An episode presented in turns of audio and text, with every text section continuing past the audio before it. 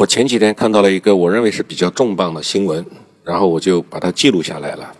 但是当时没有时间把它讲出来。那么今天我来讲一讲关于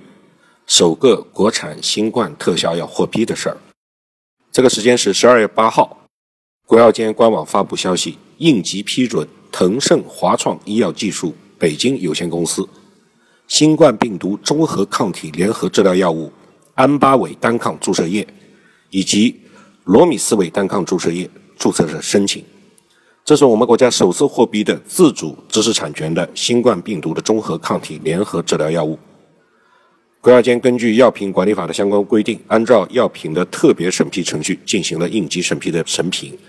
批准上述这两个品种联合用于治疗轻型和普通型且伴有进展为重型的，包括住院或死亡高风险因素的成人和青少年，指十二到十七岁。体重大于四十公斤的青少年，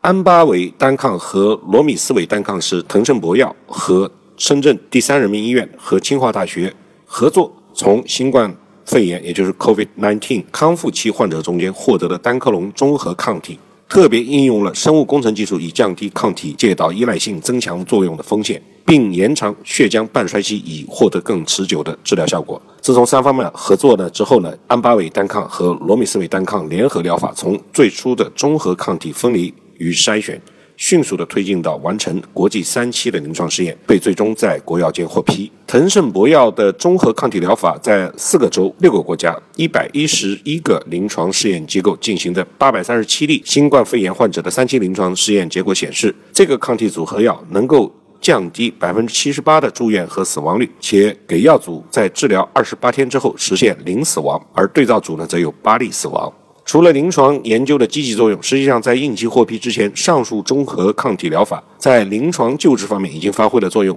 针对于中国出现的德尔塔变异毒株引发的新冠疫情，腾盛博药自2021年6月就捐赠了近三千人份的安巴韦单抗和罗米斯单抗罗米斯韦单抗，涉及了广东、云南、江苏等十三个省和自治区，也救治了将近九百例的患者。这是综合抗体在单一国家患者体验人数最大的一次。安巴韦单抗、罗米斯韦单抗的联合疗法的获批，为中国带来了首个的新冠治疗的特效药。这一联合疗法在国际多中心试验中展现了优异的安全性和保护性，是至今为止在全球范围内唯一开展了变异毒株感染者治疗效果评估，并且获得优秀数据的抗体药物。但是对于当前备受关注的，奥密克戎变异毒株是否影响综合抗体疗法的效果？目前呢，腾盛博药还没有向外界公布消息。有了新冠治疗的特效药物，那么疫苗还要打吗？确实，新冠治疗药物的出现让人们看到了全球抗疫的新希望。对于新冠治疗药物和新冠疫苗的关系，我们认为任何一个疾病预防都是第一重要的。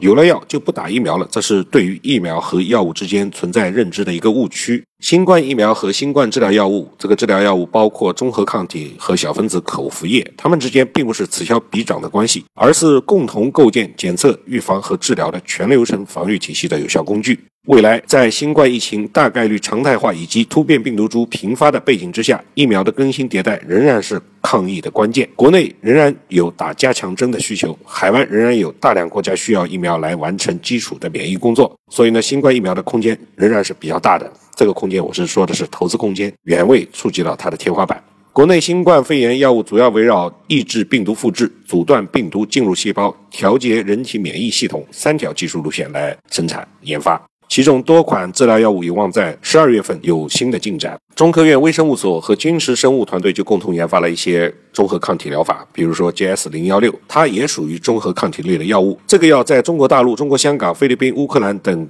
多地已经完成了国际多中心的一 B。和二期的临床试验，全部的患者入组，以及全部观察期、全部临床数据的清理和统计，预计呢十二月份能够得出临床试验的结论。如果这个结论是向好的，那么这个药物的面世将会加快。而河南师范大学研发的阿兹夫定是另外一款口服的新冠治疗药物，正在中国、巴西、俄罗斯开展三期临床试验。这个药也是力争在十二月申请在国内附条件批准上市。还有开拓药业的普克鲁安，也是一款。口服的新冠治疗药物，目前正在中国、美国、巴西等国家开展三项国际的多中心三期临床试验，分别针对于轻中症新冠患者和重症的新冠患者。它的入组工作正在有序的开展之中，进展最快的是在美国等国家开展了针对于轻中症新冠患者的三期临床试验，中期数据呢也预计在十二月份发布。